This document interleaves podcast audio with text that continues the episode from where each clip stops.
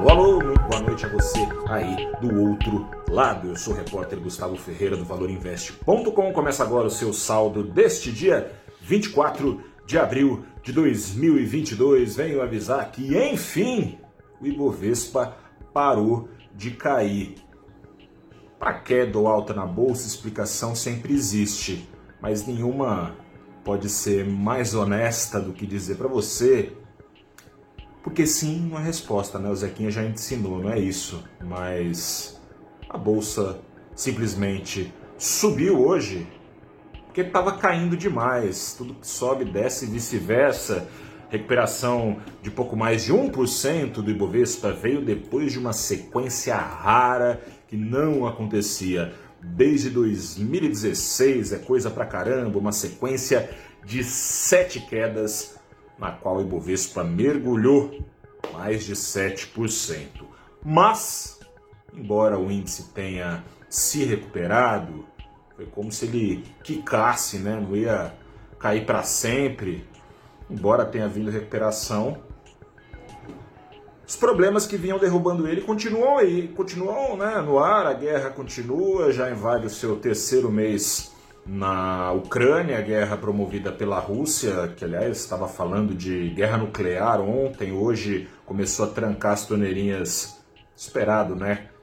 Não só sanções vão impedir a oferta de petróleo, de gás natural da Rússia, mas a própria Rússia tem interesse em impedir é, que essa oferta seja feita em retaliação a países que julga como adversários, com isso tudo, inflação lá nas alturas, já era muita, continua muita e muito mais persistentemente. Com isso, obviamente, outro problema segue. O Banco Central americano não foi demovido, muito pelo contrário, de acelerar a falta de juros a partir da semana que vem já.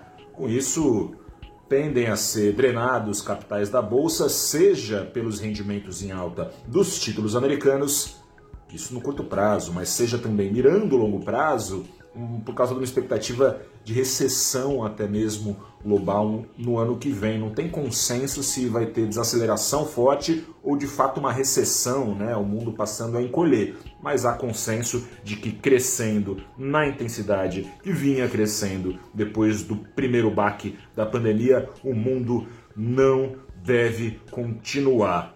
No meio dessa mesmice, como eu disse, tem a pandemia, a pandemia não acabou, a pandemia segue seu curso, segue forçando lockdowns na China, segue trazendo desaceleração à segunda maior economia do mundo. Mas é aí que mora a principal narrativa que trouxe de volta a pressão compradora nas bolsas, não só na do Brasil, nas bolsas do mundo todo, pressão compradora acima da pressão vendedora, vem da China pelo seguinte: a China avisou que vai fazer aquilo que sempre faz quando o bicho pega, ou seja, fazer a economia crescer na marra. De um lado, podem ter lockdowns severos, o que traz de fato desaceleração.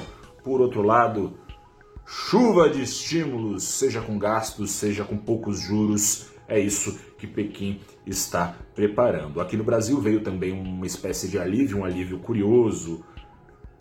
Foi divulgado o IPCA 15, que mediu os últimos 30 dias de inflação terminados no dia 15 de abril. Nesse período, o custo de vida das famílias ficou 1,73% mais caro na média. É a maior variação de inflação, uma variação de inflação não, inflação já é uma variação, maior variação positiva para cima do IPCA 15 desde fevereiro de 2003 para meses de abril, e esse número importa mais porque mede ali a sazonalidade no mês de abril, para meses de abril é a maior variação para cima do IPCA 15 desde abril de 1995 em 12 meses, inflação já para lá dos 12%, entra mês, sai mês, vai ficando cada vez mais claro que é praticamente impossível o Banco Central do Brasil conseguir puxar a inflação em 12 meses, dessa altura agora de 12, era de 11,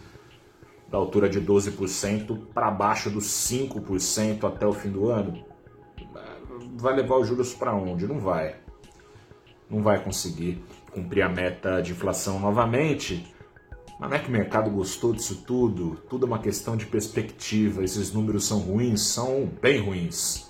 Mas a verdade é que o mercado esperava algo ainda mais é, desastroso. Não vindo esse desastre, prêmios de risco em queda. E se tudo que sobe cai e vice-versa, o dólar que vinha embicando com tudo para cima no Brasil chegou a abrir hoje, desde sexta-feira, né? Chegou a abrir o dia em alto, ultrapassou a faixa dos cinco reais, mas com os prêmios de risco caindo, acabou caindo.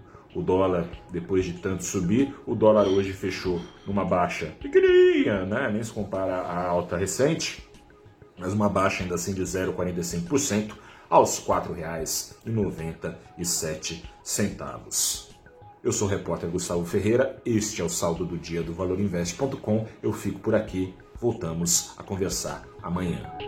Boa noite, bom descanso, até a próxima tchau.